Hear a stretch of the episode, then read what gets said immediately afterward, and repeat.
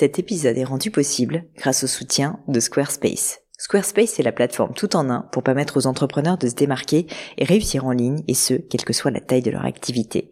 Pourquoi est-ce que j'ai choisi Squarespace comme sponsor du podcast? D'abord parce que je sais qu'ici vous êtes très nombreux à entreprendre, avoir un podcast ou un projet qui nécessite d'être valorisé sur un site web. Et que Squarespace propose des outils vraiment simples d'utilisation pour avoir un site beau, propre et efficace en un minimum de temps. Quelques exemples de fonctionnalités, des templates de sites web personnalisables et adaptatifs pour créer des sites beaux et design en un temps record. L'outil email, le nerf de la guerre pour développer votre activité et communiquer avec vos clients.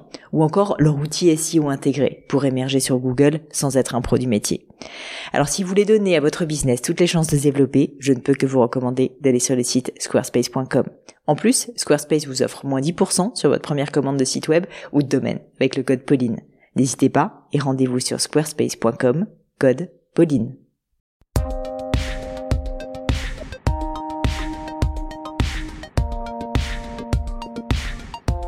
Hello, hello. Ici Pauline Legnaud et bienvenue dans un nouvel épisode de Crème de la Crème. Alors vous savez, habituellement Crème de la Crème, c'est une conversation où j'invite des hommes et des femmes exceptionnels pour parler de leur réussite. On évoque des principes clés, des trucs, des philosophies même, des routines pour que vous puissiez ensuite les appliquer à vos propres projets. Et depuis que j'ai lancé le podcast, j'ai eu énormément de personnes qui m'ont contacté pour me dire qu'au fond, je pouvais moi aussi donner des conseils, notamment via mon expérience chez Gemio ou les personnes que j'ai pu rencontrer d'ailleurs, et qu'ils avaient envie de plus m'entendre parler de ma propre expérience. Alors du coup, je vous ai refait une petite sélection de questions qu'on m'avait posées sur Twitter, Instagram ou sur le blog de Crème de la Crème. J'avais déjà fait ça pour l'épisode 4 pour ceux qui l'ont écouté. D'ailleurs, si ça vous intéresse, n'hésitez pas à l'écouter puisqu'il était pas si mal, je trouve. Euh, vous pouvez trouver le lien euh, sur votre support d'écoute, iTunes, SoundCloud ou autre. Et j'avais évoqué à l'époque des sujets comme comment faire émerger sa marque avec peu de moyens, des conseils pour parler en public et je donnais aussi un livre euh, qui d'ailleurs est à lire absolument pour améliorer sa productivité. Comme visiblement ce format vous a plu à l'époque, eh ben, je me suis dit que j'allais vous refaire euh, une petite session de questions-réponses. Et donc cette fois, j'ai abordé d'autres thématiques. Alors, euh, par exemple, faut-il et comment choisir un mentor? Une question qu'on m'a posée sur le, blog du podcast que j'ai trouvé hyper intéressante. Est-ce que j'ai des routines euh, que je suis au quotidien et à quoi ça sert les routines? Et enfin, une autre co de livre à lire. Pour être honnête, j'avais encore beaucoup, beaucoup d'autres questions, mais j'ai pas pu répondre à tout. J'ai pas voulu non plus faire un format qui dure une heure et demie là-dessus. Euh, donc n'hésitez pas à me faire vos feedbacks et à me dire si ce format continue à vous plaire. Vous pouvez le faire notamment via les notes et commentaires sur iTunes, bien sûr. Ça fait toujours plaisir, donc franchement, vous en privez pas.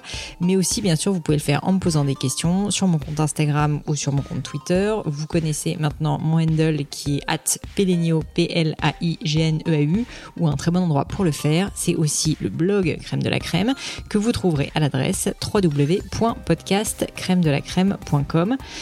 Et c'est très simple, j'essaye de répondre à tous les commentaires, donc n'hésitez pas à en poster.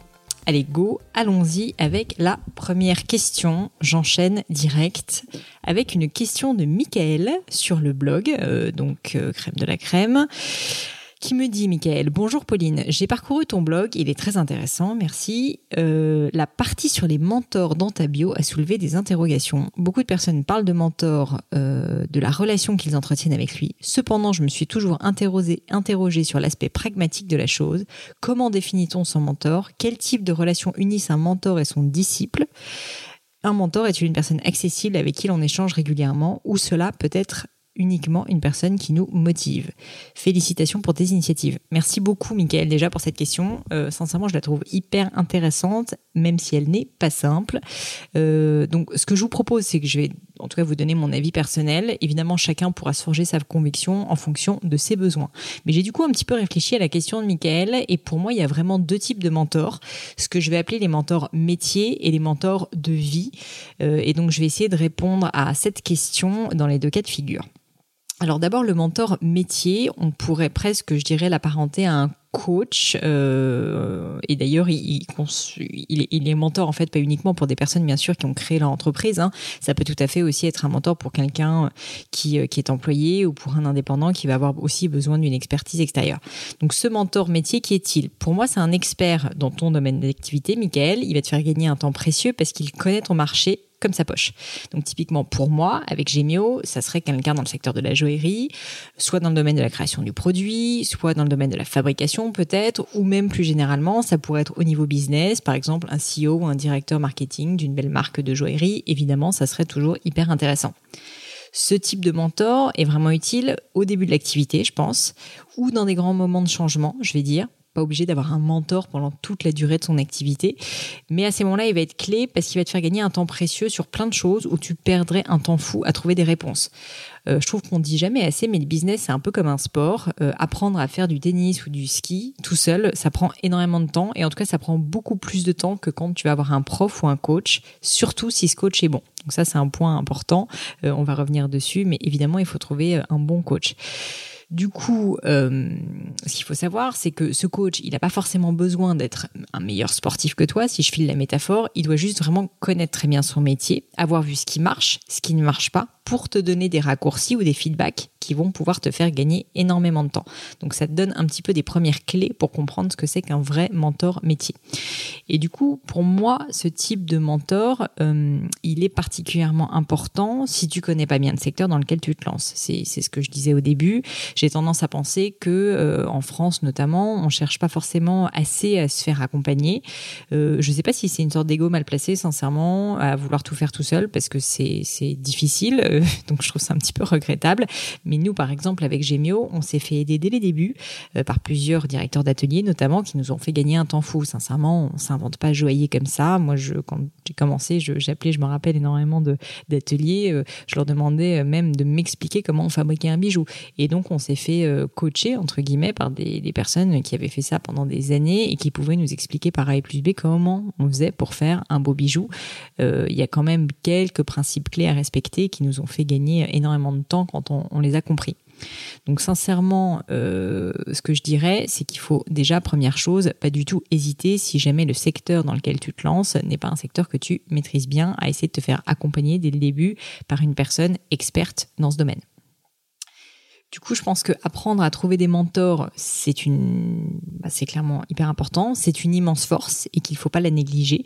Ça passe donc par beaucoup de rencontres, euh, c'est clair. Le fait de savoir se faire aimer aussi et de demander des conseils. Et ensuite, tu le verras, d'entretenir la flamme. Donc, ça pour dire que c'est pas simple. Et je vais d'ailleurs essayer de te donner quelques petits tricks pour que ça fonctionne.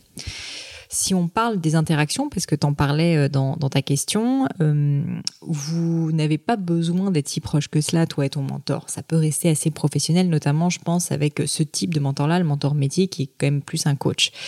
Euh, je pense qu'il est évidemment souhaitable que, que cette personne te conseille, mais pour que ça soit sans affect, mieux vaut justement qu'elle soit pas forcément, euh, euh, on va dire, à la vie, à la mort avec toi. Il vaut mieux que ce soit quelqu'un qui a un petit peu de recul.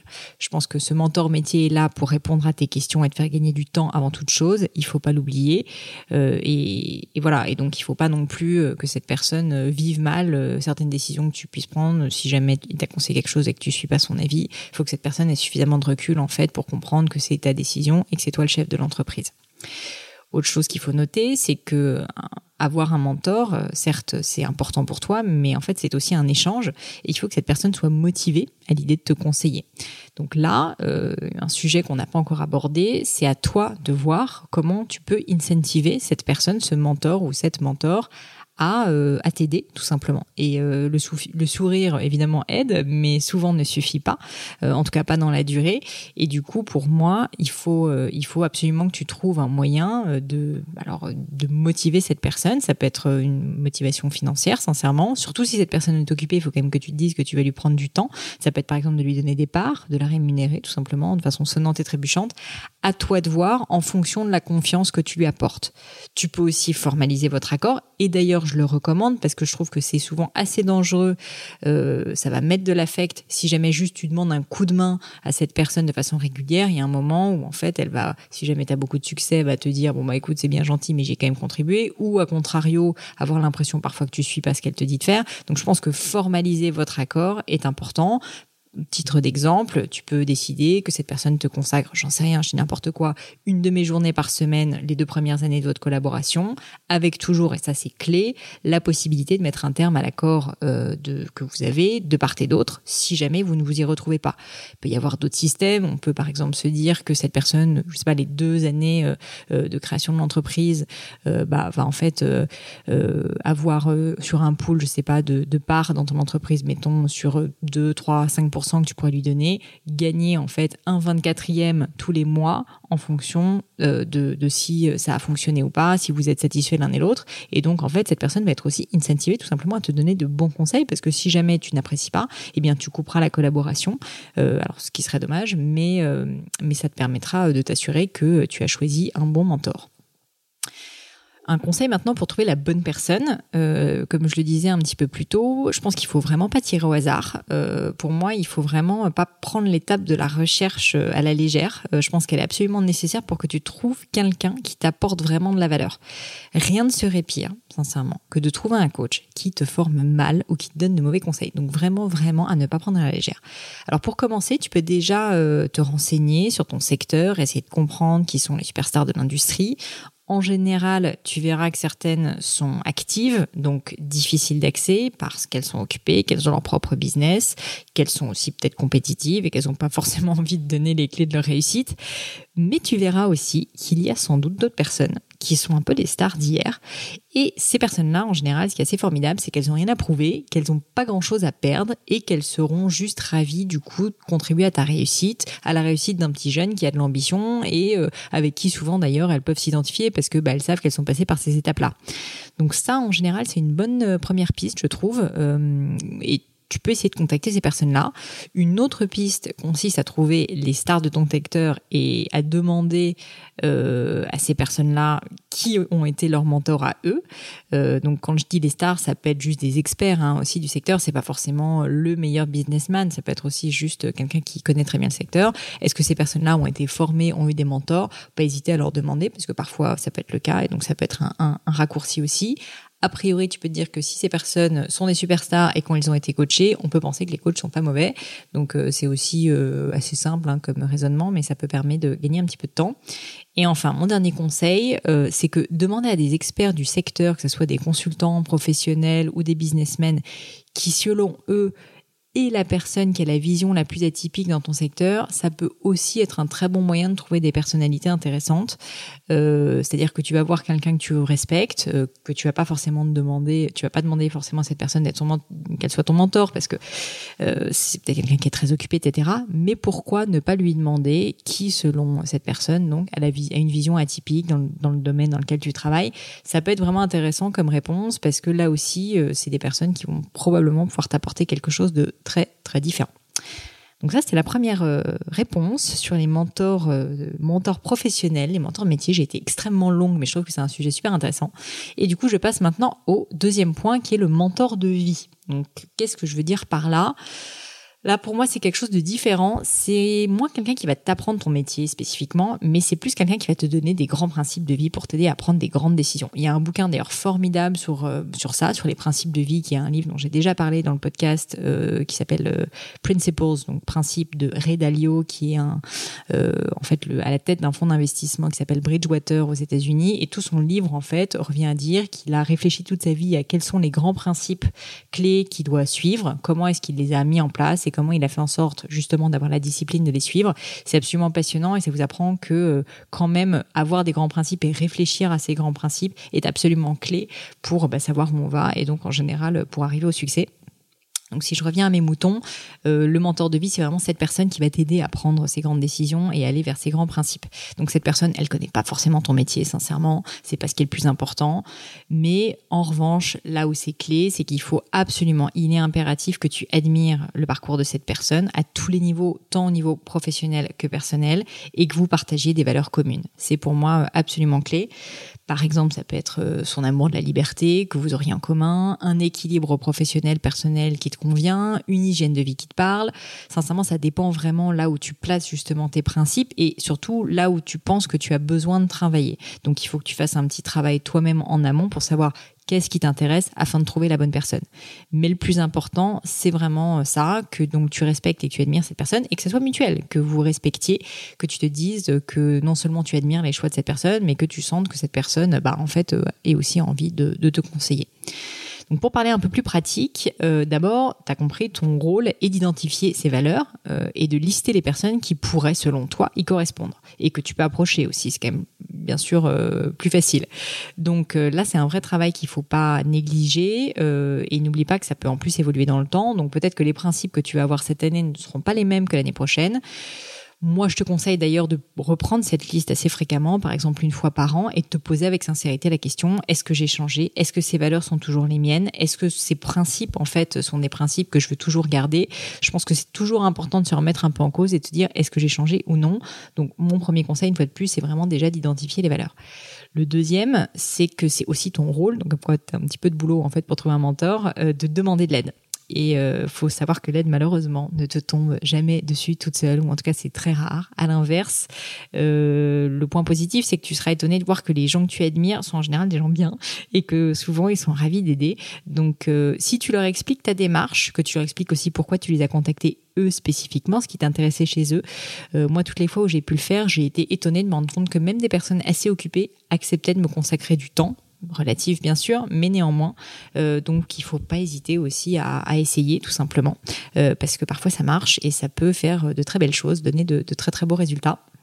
Et troisièmement, euh, j'ai listé quelques petits trucs pour trouver ces mentors que, je te recommanderais.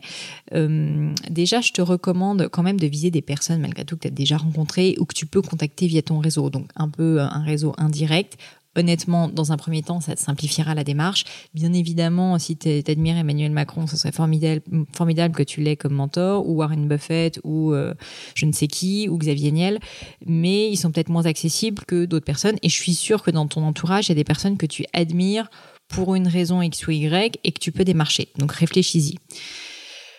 Un deuxième point, c'est que comme j'en parlais tout à l'heure euh, pour les mentors professionnels, une personnalité en fin de carrière, c'est quand même souvent un bon choix parce que cette personne aura du recul sur sa vie professionnelle et personnelle et aussi plus de temps à consacrer. Donc là aussi, euh, c'est, je pense, un conseil euh, simple mais assez efficace.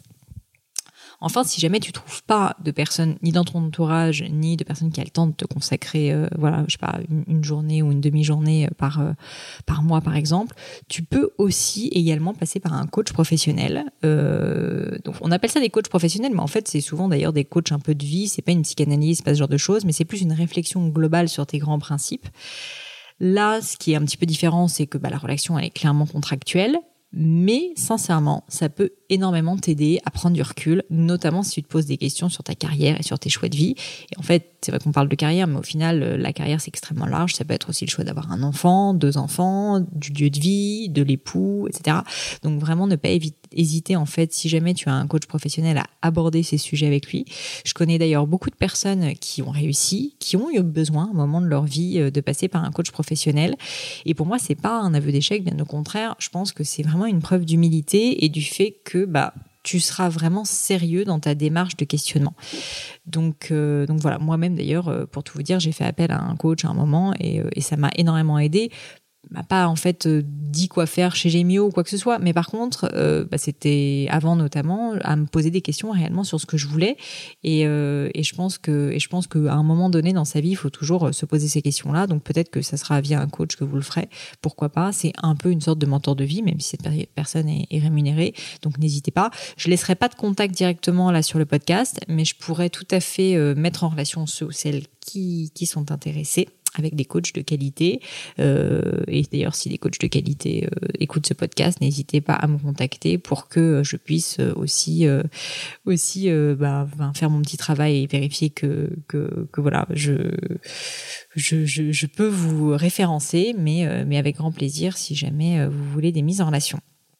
Et enfin, euh, le dernier conseil, et ensuite j'arrête de parler de mentor, Évidemment, tu te doutes que je ne vais pas passer l'opportunité de te dire que créer un podcast comme Crème de la Crème, tu te doutes que c'est aussi euh, pour moi euh, une sorte de mentoring, même si c'est à distance. Donc surtout, en fait, même si tu n'as pas actuellement un mentor, ce que je veux dire par là, c'est que observer des personnes inspirantes ou que tu admires, c'est une forme de mentoring. Et ça peut passer par plein de choses. Donc les podcasts, bien sûr, mais aussi pourquoi pas des autobiographies, tout simplement. Euh, ça va t'aider en fait à comprendre les clés de la réussite des personnes que, que, tu as vues, essayer de comprendre leurs valeurs. Donc je te parlais du, livre Principles, par exemple, ça peut être, euh, ça peut être une, très bonne lecture euh, si jamais, euh, voilà, tu cherches, tu cherches à t'intéresser au monde de la finance ou plus généralement à comment est-ce qu'on réfléchit à créer ses propres principes. Évidemment, cette approche ne sera pas aussi personnalisée qu'une approche directe, mais sincèrement, je trouve que ça permet d'apprendre deux, trois trucs, clairement. Enfin, en tout cas, c'est ce que j'espère avec le podcast. Voilà pour la première question. Alors, je passe à la deuxième, qui cette fois est d'un monsieur ou d'une madame, je ne sais pas, Pierrement 1, 2, 3, 4. Alors, Pierre euh, sans E à la fin, Man, M-A-N, 1, 2, 3, 4, et qui m'a posé cette question sur Instagram en question directe, et je l'ai gardée parce que je l'ai trouvée intéressante, qui me dit, Pierrement, j'ai remarqué que tu demandes souvent à tes invités quelles sont leurs habitudes alimentaires ou sportives pourquoi ce sujet t'intéresse-t-il et peux-tu nous décrire tes propres routines? Alors c'est vrai, euh, non seulement je pose la question, mais en plus j'ai même fait un épisode qui est euh, le podcast avec Jean-Michel Cohen, l'épisode numéro 9 si je ne me trompe pas, euh, où on a carrément parlé de non seulement habitudes alimentaires, mais de grands principes d'hygiène de vie alimentaire pendant quasiment une heure. Oui, c'est un sujet qui m'intéresse et merci pour cette question donc. et le sujet des routines en particulier m'intéresse.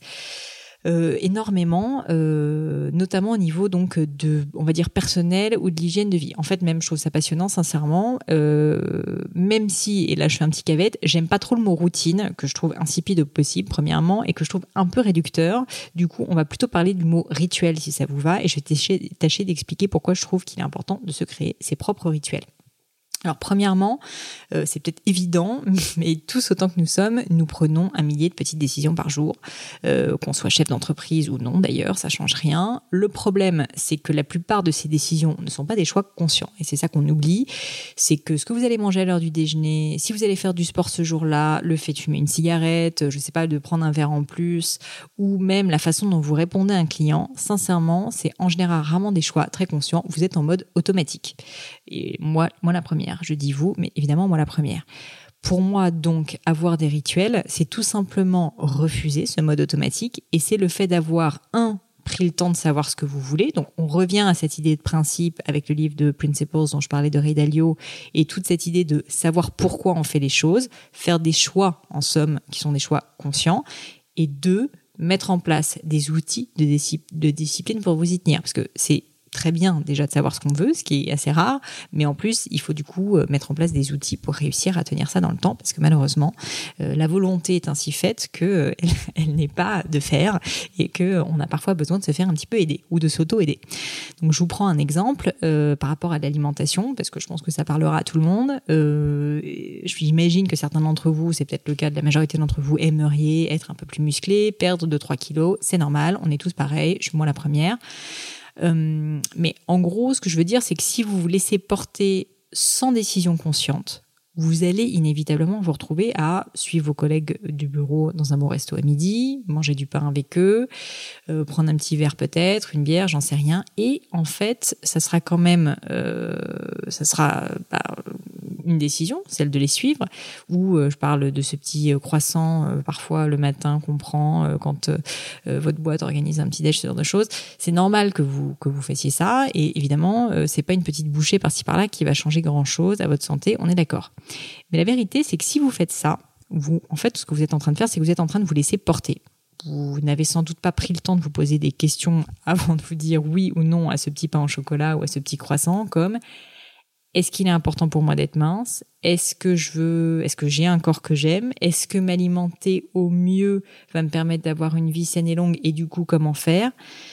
Tout ça pour dire que l'erreur, c'est pas d'en avoir rien à faire de son poids ou de sa santé. Sincèrement, chacun fait comme il veut, il y a aucun souci avec ça. L'erreur, c'est de ne même pas se poser la question.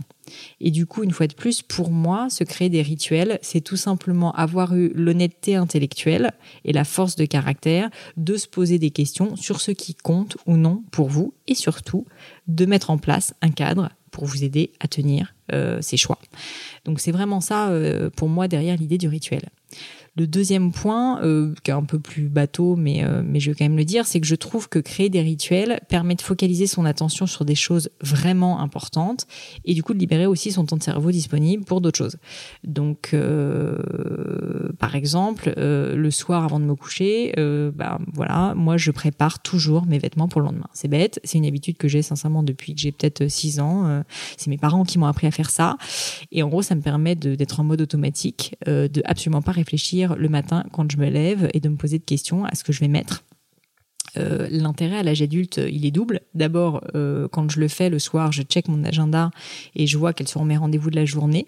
Je sais déjà que je vais pas m'habiller pareil si j'ai une conférence ou une émission télé pour Gémio. Et évidemment, euh, je vais m'habiller d'une autre manière si je vais faire de la vente dans une boutique pour mieux connaître mes clients ou si je me déplace dans un de nos ateliers où en général j'ai besoin d'être un peu plus en mode cool parce que bah, je sais que je vais aller crapahuter un peu partout y réfléchir posément le soir me permet tout simplement de déjà ne pas faire d'erreur et de balayer au passage euh, du regard mon agenda et de me remettre en tête toute ma journée du lendemain. Donc de m'assurer que j'ai rien oublié. Si j'ai un petit déjeuner prévu, ce genre de choses, je sais déjà que euh, bah voilà, je vais pas l'oublier et que je vais éviter d'être précipité le matin.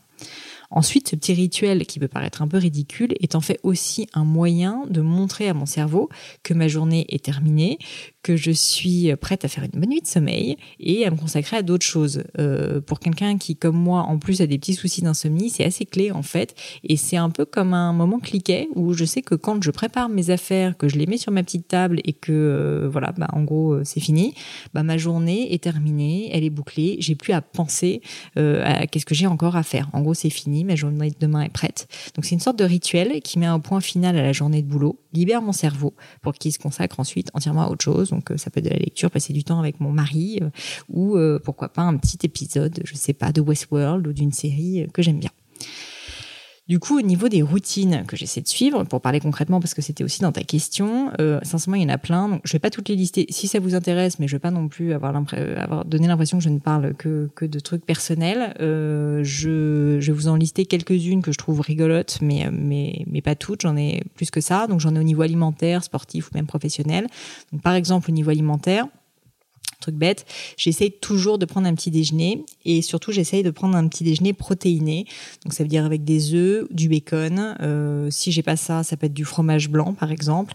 Euh, j'essaye vraiment d'avoir des protéines. Pourquoi? Parce que je me suis rendu compte que je sais qu'avec ça je suis calée. Euh, je suis globalement calée pour la journée et que je sais que je ne vais pas me jeter à l'heure du déjeuner ou à 11 heures sur euh, un petit truc à grignoter ou des frites ou un gros burger. Globalement, si je mange euh, un gros petit déjeuner, je sais que je mange moins le reste du temps et, et ça me convient plutôt bien parce qu'ensuite euh, je suis moins euh, alourdie et, euh, et, moins endormie, surtout l'après-midi. Donc j'aime plutôt bien ça comme habitude. Une autre habitude alimentaire, c'est que j'évite le pain à quasi tous les repas, sauf les repas de fête, on va dire, où je suis avec des amis où j'ai décidé que j'allais manger du pain, que j'allais craquer, on va dire.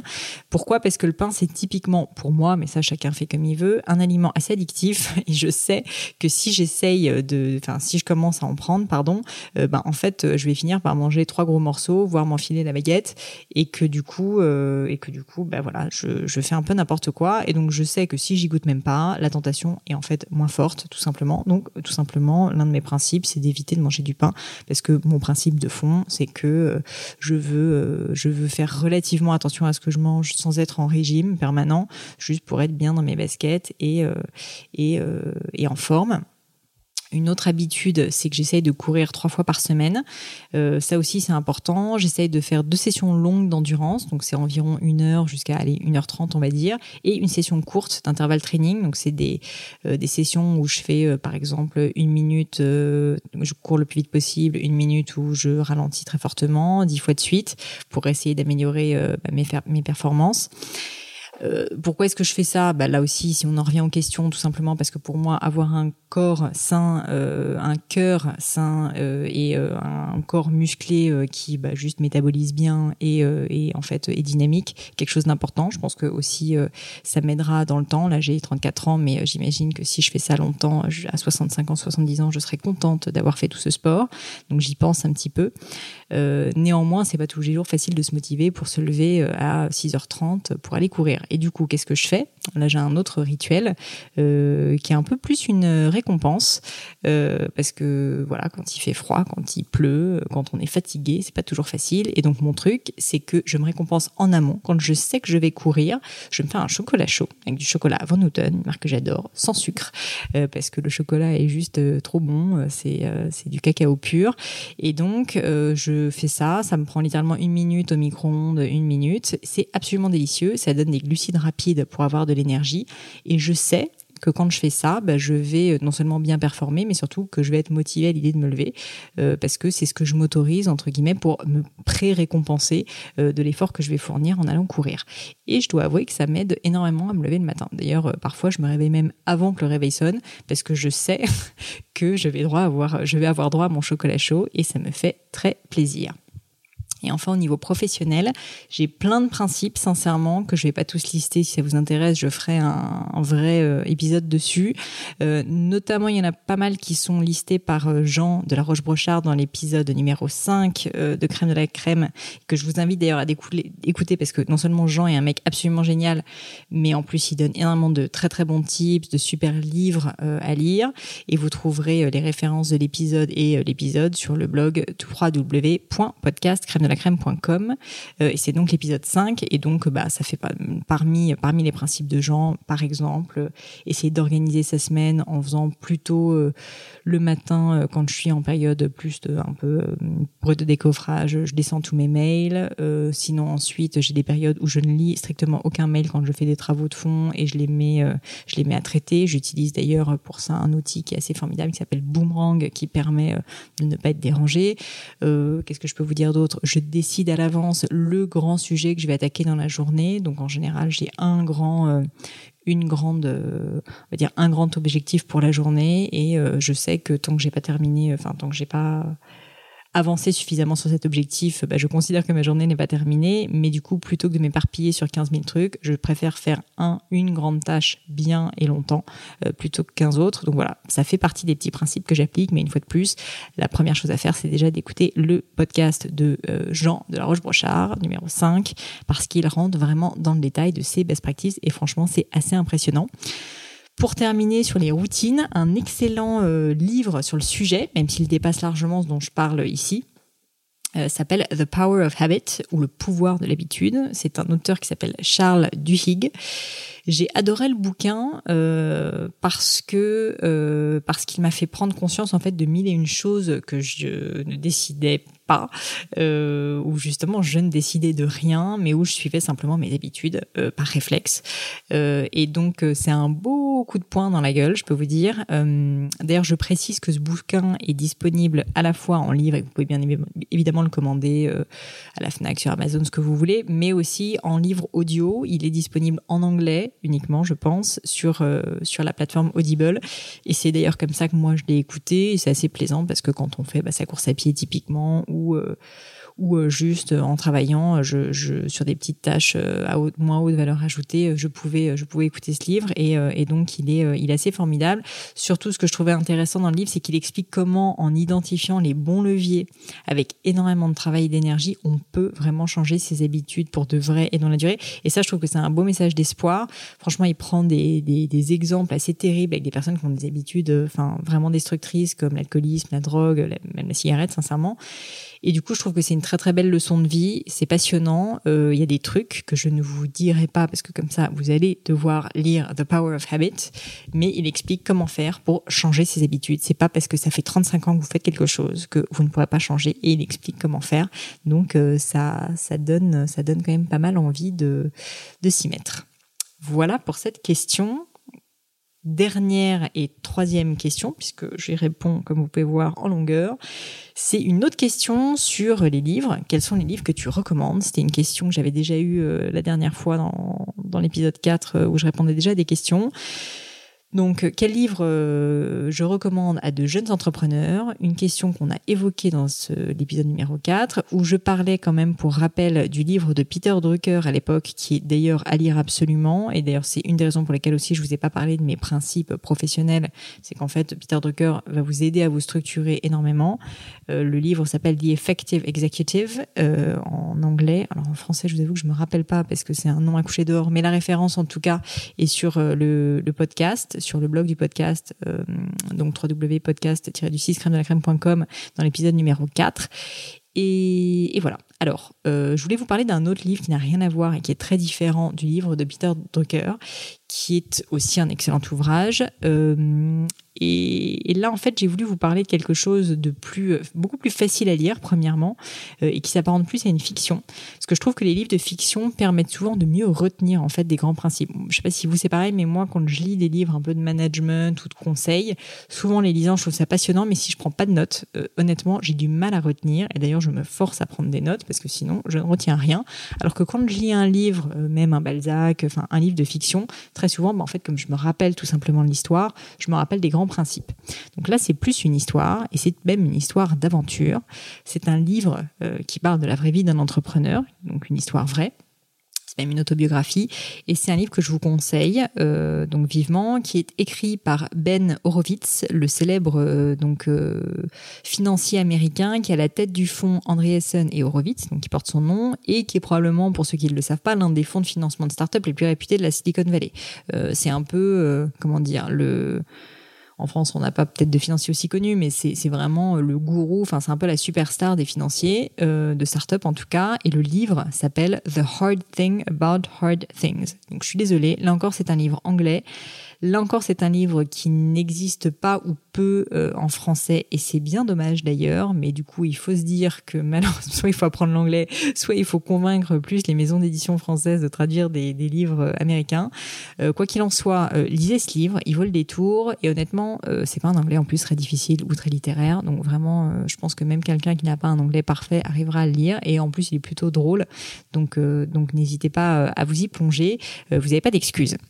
Ce que je peux vous dire, c'est que The Hard Thing About Hard Things, je mettrai la référence euh, là aussi euh, sur le, sur le blog du podcast, porte vraiment bien son nom. C'est un livre qui est en fait quand même assez éprouvant à lire parce qu'il est tellement sincère, il est tellement dans le dur qu'on a vraiment l'impression de, quasiment vivre euh, avec l'auteur, de jouer la survie de la boîte de l'auteur à chaque page avec lui.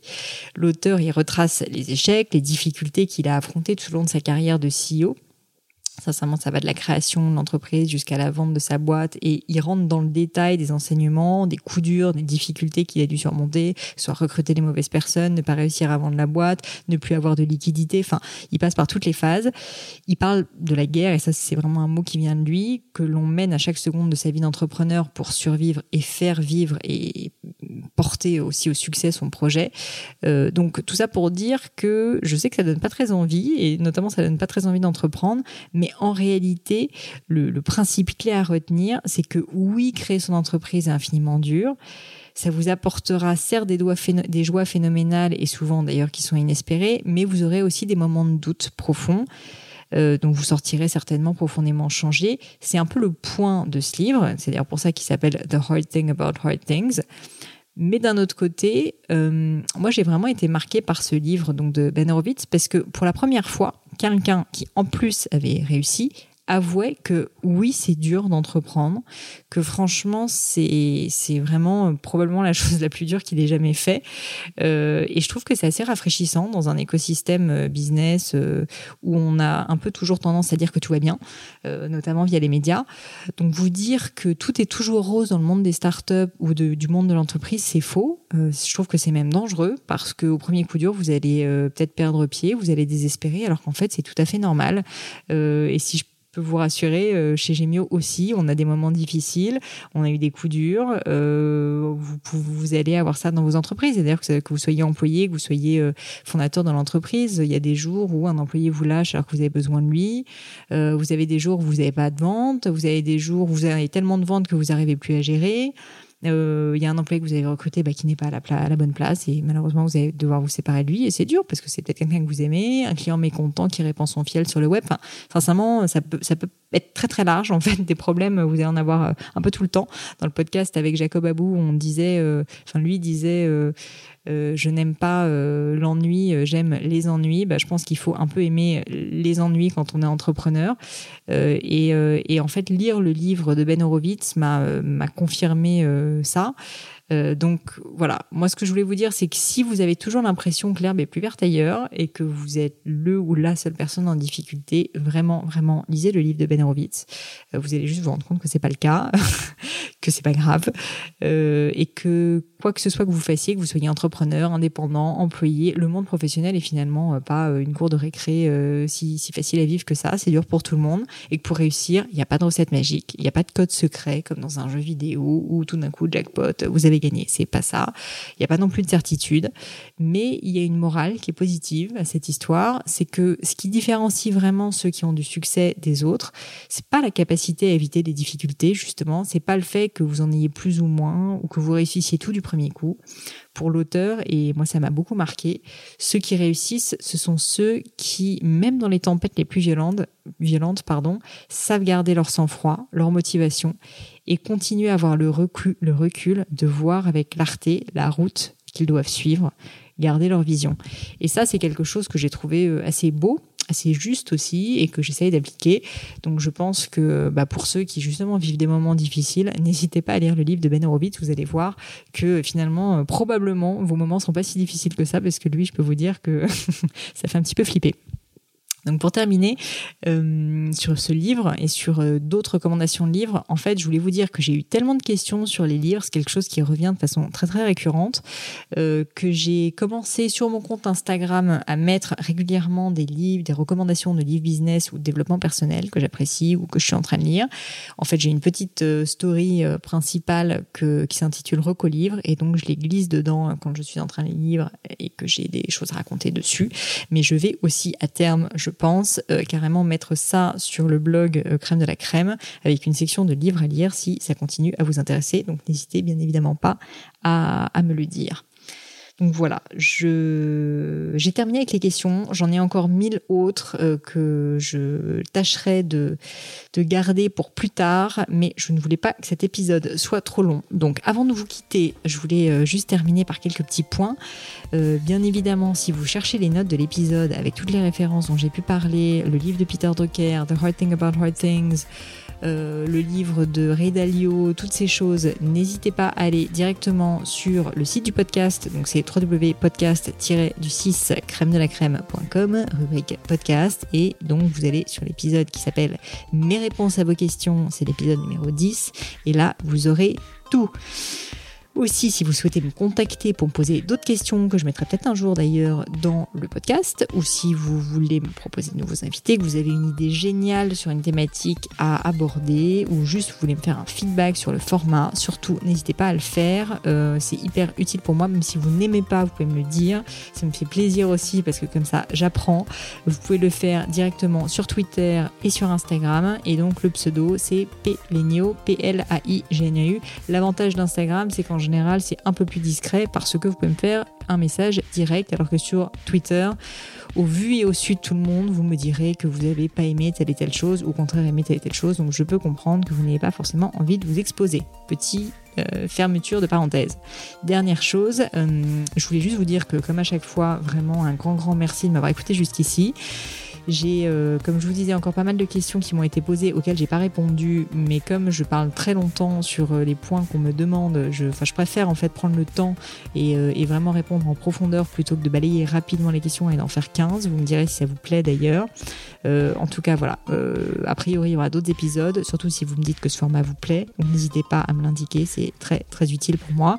Et donc, je recalerai un épisode de questions-réponses dans les prochaines semaines, a priori. Merci à tous et à très vite pour un nouvel de Crème de la Crème.